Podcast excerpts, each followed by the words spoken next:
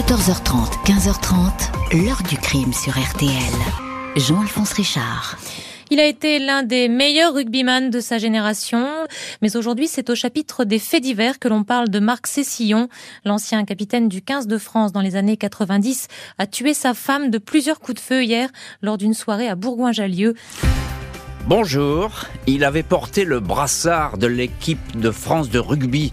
Il était l'enfant chéri et terrible de toute une ville, Bourgoin-Jallieu, entre Lyon et Grenoble. On pardonnait tout à Marc Cessillon, jusqu'à ce qu'il abatte de plusieurs coups de revolver en 2004 son épouse Chantal, la mère de ses deux filles. L'enquête va s'arrêter sur la trajectoire d'un champion devenu un naufragé de l'alcool, ancien rugbyman de haut niveau livré à lui-même, victime d'une dérive sur laquelle beaucoup fermaient les yeux, libre de faire ce qu'il voulait de son côté, mais ne supportant pas que son épouse soit lassée par autant d'excès et veuille prendre son indépendance. Comment cette figure des stades s'est-elle transformée en tueur de sang-froid? Quels mécanismes ont conduit ce sportif international devant les cours d'assises et en prison? Et pourquoi son épouse n'est restée qu'un personnage secondaire de ce drame? Question posée aujourd'hui à nos invités. 14h30, 15h30. L'heure du crime sur RTL. Dans l'heure du crime aujourd'hui, retour sur l'affaire Marc Cessillon à l'été 2004. Cet ex-rugbyman international, 46 sélections en équipe de France, va être soudain accusé d'assassinat, celui de son épouse Chantal. Ils étaient ensemble depuis 25 ans. Samedi 7 août 2004, 19h30, Marc Cessillon achève sa partie de boule au bord du lac de Vénérieux, à quelques kilomètres à peine de Bourgoin-Jallieu, cette ville de l'Isère où il a toujours vécu. Le temps est au beau fixe, le rugbyman, 45 ans, ex-capitaine du 15 de France, aurait bien aimé que la soirée continue dans ce décor bucolique, mais ses partenaires de pétanque rentrent chez eux. Cessillon a déjà bu cinq ou six pastis depuis quelque temps. Ses amis croient comprendre qu'il est d'humeur morose. Il craint que Chantal, 44 ans, son épouse, veuille le quitter. Une épouse lassée par les frasques incessantes de ce mari qui boit trop et à des maîtresses. Marc semblait perdu. Il m'a dit aimer passionnément sa femme, mais elle s'éloignait chaque jour davantage de lui, indique un de ses amis à Paris Match. Session aurait encore confié. Après 25 ans de mariage, elle ne me comprend plus. T-shirt noir et short beige, Cessillon, le cow-boy, comme on l'appelle parfois, quitte le bar du lac au guidon de son Harley Davidson, direction le village proche de Saint-Savin. Il y rejoint la soirée organisée par de très bons amis, Christian et Elisabeth Béjouy. Une soixantaine de personnes, dont bon nombre de rugbymen sont invités. Chantal, son épouse, est déjà là. Marc Cessillon ne cesse de boire. Il commence à prendre la moindre réflexion de travers. Tout le monde connaît dans ces moments-là son tempérament et à 23 heures, il passe à table. Il insulte Elisabeth, la maîtresse de maison. Elle lui répond qu'il ne lui fait pas peur. C'est si on la gifle. Christian, le mari, lui assène alors deux coups de poing et lui demande de quitter la soirée. Tu vas frapper qui maintenant? questionne le mari. Le rugbyman s'éclipse sans discuter. Peu après 23h30, Marc Cessillon est de retour à la soirée. Tout le monde ignore qu'il est repassé chez lui à Saint-Chef pour prendre une arme, un revolver 357 Magnum, souvenir ramené d'une tournée en Afrique du Sud. Chez lui, il a tiré une première balle dans le plafond de sa chambre. Son ami Christian Béjouy vient à sa rencontre. Il lui demande à nouveau de quitter les lieux. Il était très calme. Il m'a juste dit qu'il voulait saluer deux ou trois personnes avant de s'en aller. Je ne savais pas qu'il était armé, dira Christian Béjouy. Cessillon s'approche de la table où se trouve Chantal. Il lui demande de le suivre. Il a à lui parler. Tu peux toujours courir, répond l'épouse. Il sort le revolver et vise le ventre. Cinq balles. Une va atteindre le poumon, l'autre l'abdomen. Les dernières vont se ficher dans le sol. On lui saute dessus. Une quinzaine d'hommes. Ceinture cet homme ivre de 1m92 pour 120 kg. On a dû lui jeter un parpaing dans le dos, puis le frapper avec une chaise et lui plaquer la tête contre terre, va dire un convive aux gendarmes. Il hurle en demandant où est Chantal, puis prononce ces mots, déroutants. Je ne l'ai pas tué, c'est ça l'amour. À minuit 12, un médecin constate le décès. Marc Cessillon ne l'apprendra qu'à son réveil. En cellule de dégrisement, son alcoolémie avait été mesurée à 2,35 g. Il est mis en examen par le juge d'instruction de Bourgoin-Jallieu, Raphaël Vincent, et écroué. Dès le lendemain, le crime fait la une des journaux. On ne parle que de Marc Cessillon, on en oublierait presque la victime. Le portrait du meurtrier se dessine ainsi entre ombre et lumière. Cet enfant du pays, qui a fait la gloire du club local, cinq fois capitaine du 15 de France, est présenté invariablement comme un garçon gentil, se changeant en brut incontrôlable dès lors qu'il a trop bu. Comme un adolescent turbulent qui a quitté l'école à 16 ans et dont la seule famille est le rugby. En couple avec ce colosse, la frêle Chantal, 1m59, 48 kg, avait longtemps tenu le magasin de prêt-à-porter au centre-ville de Bourgoin.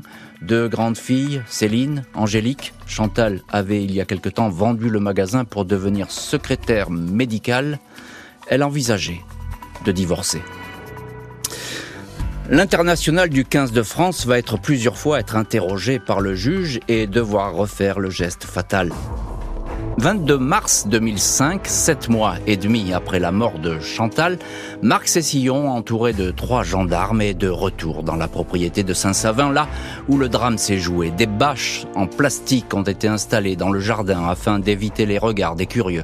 À 8h40, l'ancien capitaine de l'équipe de France de rugby apparaît en pantalon de velours, chemise bleue et anorak sans manches. Il retrouve ici une vingtaine de témoins de la soirée tragique, tous convoqués par le juge Vincent. Il est demandé au numéro 1 de reproduire les gestes qu'il a eus dans la soirée du 7 août 2004. Le rugbyman refuse à plusieurs reprises de se prêter à la reconstitution. Il ne veut pas tenir l'arme, le 357 Magnum, à plusieurs reprises. Il répond au juge, je ne sais pas, ou encore, j'ai oublié. Un avocat de la partie civile regrette cette attitude. Monsieur Cessillon est resté très distant. Il avait l'air d'être simple spectateur de tout ça. C'est décevant, c'est regrettable. C'est ne pas assumer son geste. L'avocat de Cessillon, maître Richard Zelmati, explique que son client intériorise sa douleur et ses sentiments car c'est un être pudique. 16h45, l'ex-rugbyman est amené à son domicile, à Saint-Chef, là où il avait récupéré le revolver. Il avait tiré un coup de feu dans le plafond pour vérifier qu'elle fonctionnait cette arme, affirme la partie civile. Un coup de feu accidentel, répond son avocat. C'est pour meurtre avec préméditation que va être renvoyé Cessillon quelques mois plus tard devant la cour d'assises. Il risque alors la perpétuité. 6 novembre 2006, deux ans et trois mois après le crime, Marc Cessillon, 47 ans, visage empourpré, cou puissant, émergeant d'une chemise blanche et devant la cour d'assises de l'Isère à Grenoble. Il ne soutient pas les regards de la salle, ses yeux restent baissés. Ses filles, Céline, 24 ans, Angélique, 26 ans, préfèrent ne pas le regarder. La trajectoire de l'ancien capitaine de l'équipe de France est remontée, pas à pas, un garçon entré dans le rugby à l'âge de 7 ans et qui n'est jamais sorti de ce monde. Impossible pour lui d'être autre chose qu'un joueur. L'accusé est questionné sur sa vie, mais il répond qu'il n'aime pas parler de lui et a toujours eu des difficultés à aligner des phrases complètes. Les grands noms du rugby, Bernard Lapassé, Joe Mazot, Serge Blanco, se succèdent pour décrire Cessillon comme un homme extraordinaire, un joueur formidable, gentil, généreux, un équipier qui ne posait pas le moindre problème, ni alcoolique, ni violent, alors que les addictions dont souffre l'intéressé sont depuis belle lurette un secret de polichinelle. Au journal L'équipe, le président de la fédération va préciser plus tard Je suis juste venu le défendre, il a sa part d'ombre, je suis juste venu témoigner. À l'audience, Céline, la plus jeune des filles, s'exclame en se tournant vers son père Moi, je ne te pardonnerai jamais, je n'ai plus de mère. Deuxième jour du procès, Marc Cessillon consent à s'expliquer. Je me suis refermé comme dans une coquille de noix. Je me demandais ce qui m'arrivait. J'aurais dû parler. J'ai toujours été un fêtard. En fin de carrière, je suis tombé dans l'alcool. J'ai explosé. J'ai toujours aimé ma femme. Je l'aime encore. Cessillon explique qu'il aurait dû voir des docteurs, un psychiatre. Seule sa belle-mère, Marinette, l'avait emmené chez un médecin. Ça a marché quelque temps, puis c'est reparti. Il ajoute Je me sentais humilié, on me tapait juste sur l'épaule pour boire un coup. Les psychiatres disent que je suis limité, je suis un cas limite, mais qui a des sentiments. Pas une statue de pierre. L'avocat général demande 15 ans de détention. Sa fille aînée, Angélique, exhorte les jurés à la clémence pour son père, qui est selon elle déjà puni. 10 novembre, Marc Cessillon est condamné à 20 ans de prison. Le condamné avait dit qu'il accepterait la sentence. Il retourne en prison, mais il fait appel.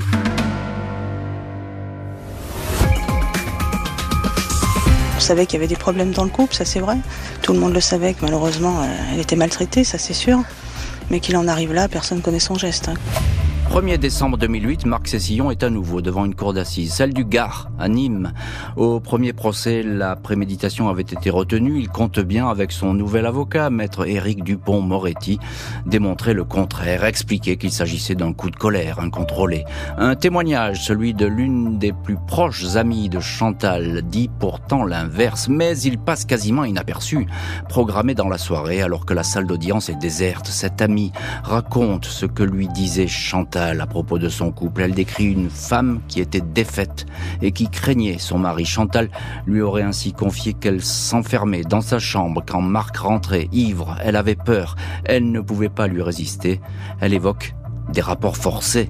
L'avocat du rugbyman la reprend vivement de voler et l'accuse de mensonge. Le témoin est décontenancé. Il n'y aura pas d'autre déclaration. Les journées d'audience défilent sans qu'une nouvelle fois la personnalité de la victime soit au centre du procès. Maître Dupont-Moretti s'emploie à retracer la tragédie de l'accusé. Le mot féminicide n'est pas alors dans le langage des cours d'assises. L'avocat assure que son client a des circonstances atténuantes. La première, dit-il, c'est qu'il n'est pas une crapule. La deuxième, c'est que le crime n'est pas un crime crapuleux, mais un crime passionnel. La troisième, c'est sa dépression. Les deux filles de Marc Cessillon sont partie civile. La cadette continue à dire qu'elle ne lui pardonnera jamais. La deuxième est allée le voir en prison. Elle ne défend pas ce qu'il a fait, mais le considère toujours comme son père. 3 décembre, verdict, 14 ans de prison. Cette fois, la préméditation n'a pas été retenue. Après 7 ans de prison au total, le condamné va retrouver la liberté. Jeudi 7 juillet 2011, Marc Cessillon quitte le centre de détention de Muret, en Haute-Garonne, sa troisième prison après celle de Lyon et de Vars dans l'Isère. Il bénéficie d'une libération pour bonne conduite. En tout et pour tout, il a passé sept ans derrière les barreaux. À Bourgoin-Jallieu, la ville dont il était la vedette, la nouvelle réveille de mauvais souvenirs. Dans le village de Saint-Savin, Marinette Chapuis, la maman de Chantal, ne comprend pas cette libération. Il s'en sort bien, alors que ma fille, elle, a pris perpétuité, témoigne-t-elle dans le journal Le Parisien en ajoutant Il a été condamné à 14 ans, il aurait dû faire 14 ans, ça me fait mal, mais on ne peut rien faire. Solange Cessillon, la mère de Marc, avoue, elle, son soulagement. Je suis contente de le voir en liberté. Il a payé sa dette à la société. Je suis allé le voir plusieurs fois en prison. Je peux vous dire qu'il a changé. Ce n'est plus le même. Marc Cessillon s'installe dans le Languedoc-Roussillon, près de la frontière espagnole, salarié d'une entreprise qui travaille dans les vignes et les espaces verts. Une nouvelle compagne, une nouvelle vie. En 2016, l'ancien capitaine du 15 de France est officiellement considéré comme un homme libre. Au journal L'équipe, il dit vouloir renouer avec ses deux filles. À propos de la mort de Chantal, il assure, c'est une histoire que je n'oublierai jamais. C'est quelque chose qui est en moi et qui me suivra jusqu'à la fin le condamné n'a plus de compte à rendre à la justice, mais a-t-il répondu à toutes les questions? Avant de se marier avec le joueur de rugby, Chantal avait déjà dû affronter les changements d'humeur d'un homme qui devenait violent quand il était sous l'emprise de l'alcool. Questionnée par l'une de ses meilleures amies, elle l'avait rassuré en lui disant qu'avec Marc, tout dégénérait quand il avait bu, mais qu'elle le surveillait.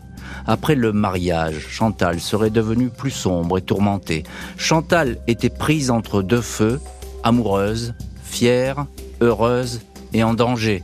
Mais à la fin, il fallait fuir, révèle cette amie dans le livre L'affaire Cessillon, récit d'un féminicide. L'épouse de l'ancien capitaine de l'équipe de France repose non loin de Bourgoin-Jallieu, dans une tombe des plus simples. Seul son prénom, Chantal, est inscrit sur la pierre tombale. L'heure du crime, présenté par Jean-Alphonse Richard sur RTL.